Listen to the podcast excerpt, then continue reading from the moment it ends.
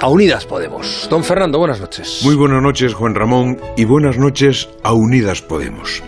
Le he escrito a políticos y a políticas, posiblemente a todos después de tantos años, pero creo que nunca lo hice a un partido. Pues esta noche lo hago, con la venia del director. Es que, señoras y señores de Unidas Podemos, sobre todo señoras, acabáis de ganar una gran batalla. La batalla de los presupuestos, de la ley de vivienda y del impuesto de sociedades que hacen el mismo paquete. No hay más que oír el entusiasmo de Pablo Echenique para saber que vuestra es la victoria y detrás de ella está en Yolanda Díaz, de quien se publicó que había rechazado un encuentro con Pedro Sánchez hasta que Pedro Sánchez accediera a sus peticiones.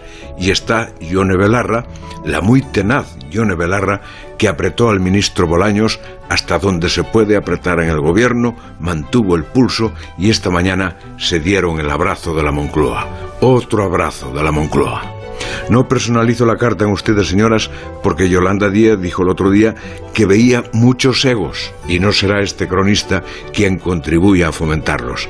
Así que dejo los méritos en Unidas Podemos de forma genérica y que me perdonen los señores Sánchez y Bolaños y la señora Montero, la de Hacienda, pero es que les ganaron por la mano. Llevaron la iniciativa en los alquileres y el impuesto de sociedades.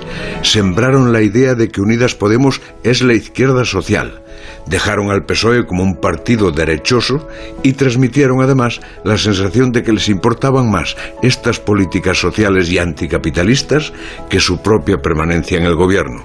Es más, que romperían el gobierno y volverían a la calle si no se hacía su política. Iván Redondo no lo hubiera diseñado mejor. Y ganaron, ganaron sobre todo el relato que es lo que se lleva. Al presidente del gobierno le quedó el privilegio de contar en qué consistía la ley de vivienda, que es pequeño privilegio habitualmente concedido a portavoces, aunque hay que reconocer que lo vende convencido, como si la idea fuera suya. Pero lo que queda en la opinión es que Unidas Podemos puso en la Moncloa su bandera, y no es bandera pequeña porque es la bandera social.